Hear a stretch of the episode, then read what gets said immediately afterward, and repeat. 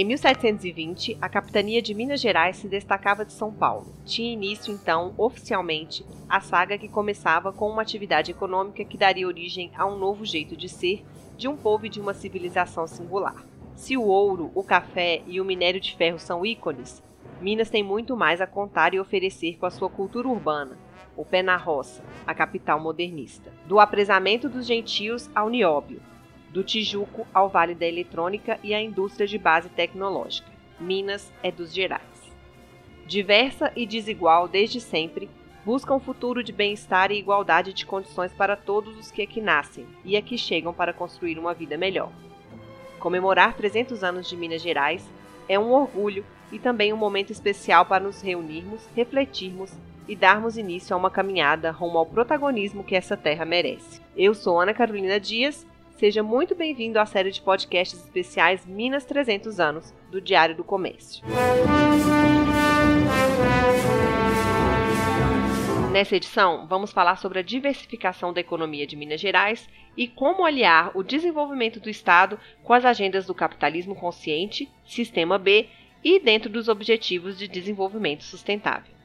Para Rafael Telo, professor da Fundação Dom Cabral, cofundador da UATO e coordenador da rede Desafio 2030, a continuidade do desenvolvimento industrial em Minas Gerais precisa ser pensada levando em consideração os grandes desafios da humanidade, sintetizados nos Objetivos de Desenvolvimento Sustentável. O nosso estado, né, ele é minerário de nascimento. Pessoas vieram para cá buscando o ouro, né, as pedras preciosas. Então a gente já nasceu né, para ser um território de mineração. E 300 anos depois, a gente continua sendo um território de mineração. Né? A gente continua sendo um estado cuja economia depende muito da atividade de mineração. Obviamente, no século XX, a gente começou a diversificar a nossa economia, fomos estendendo aí na cadeia de valor da mineração, então trabalhando com siderurgia, trabalhando com indústria, né, com, com o uso de, né, desses minerais. Podemos falar da, da indústria automobilística, né, que é muito marcante com a chegada da Fiat aqui. Então a gente vem fazendo um trabalho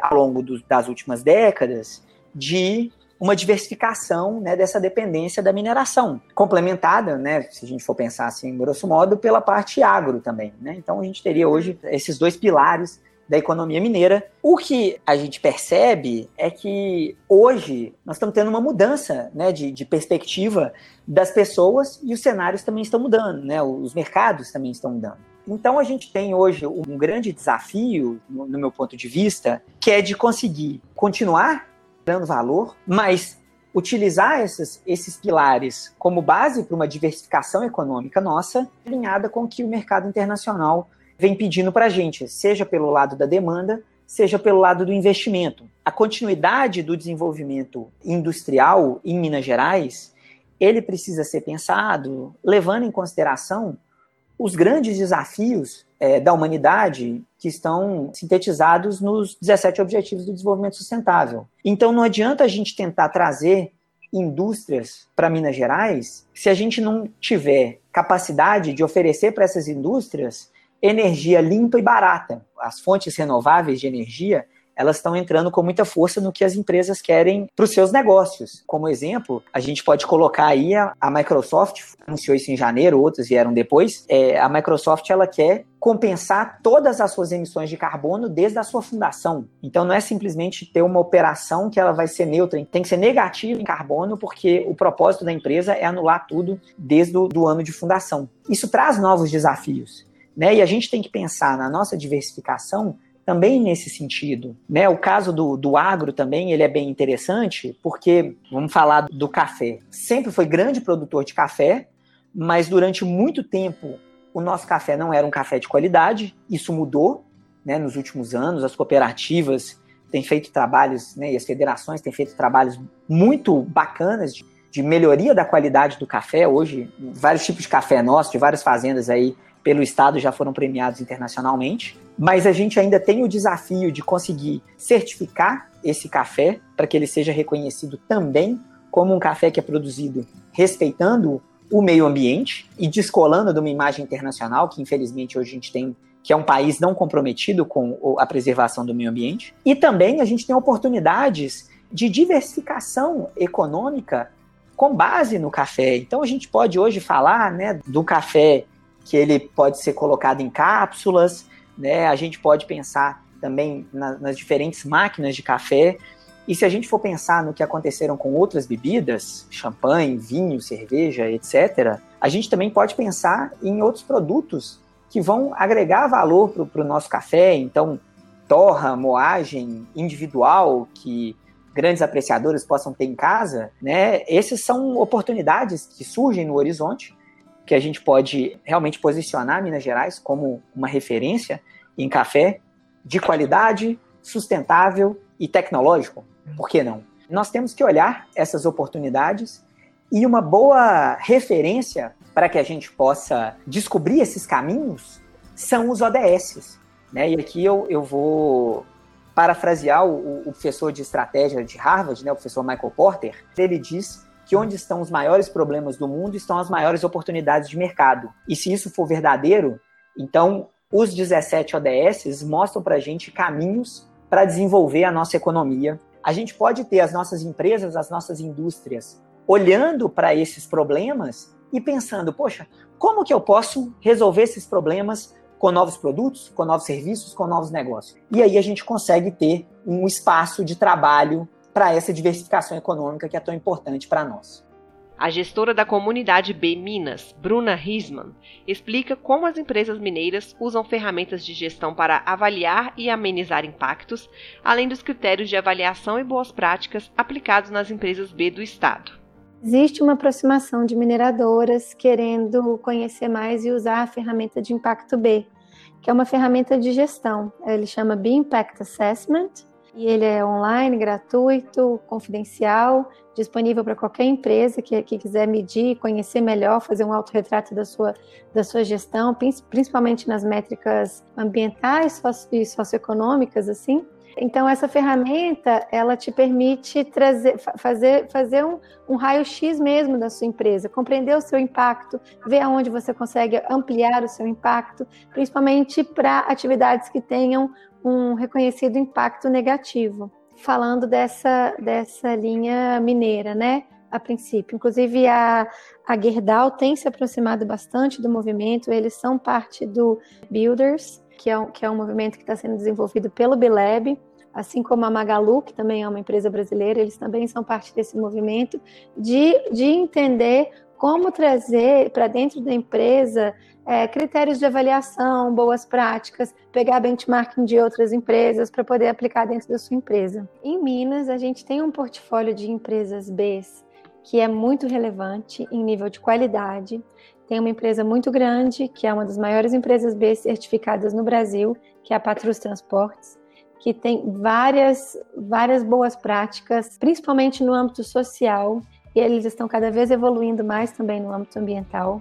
A gente tem a Way Carbon, que é uma alegria ter uma empresa, uma empresa desse porte em Minas Gerais, que é uma empresa de métricas de carbono. É, é muito amplo o serviço deles, mas principalmente em relação à compensação, neutralização de carbono. Então, é uma empresa muito relevante no Brasil e no mundo, e ela está aqui em Minas Gerais. Temos a editora Voo, que também é uma editora independente, que publica livros que podem mudar o mundo. Temos também a Raízes Desenvolvimento Sustentável, que é um negócio social que busca diminuir as desigualdades sociais e o desequilíbrio de, de gênero com soluções de sustentabilidade no turismo e na produção associada, gastronomia, artesanato, cultura e agroecologia. A VG Resíduos, que tem práticas de resíduos. Temos a Aurelúcia Economia Circular. Espero lembrar de todas, agora acho que eu já falei a, a, maioria.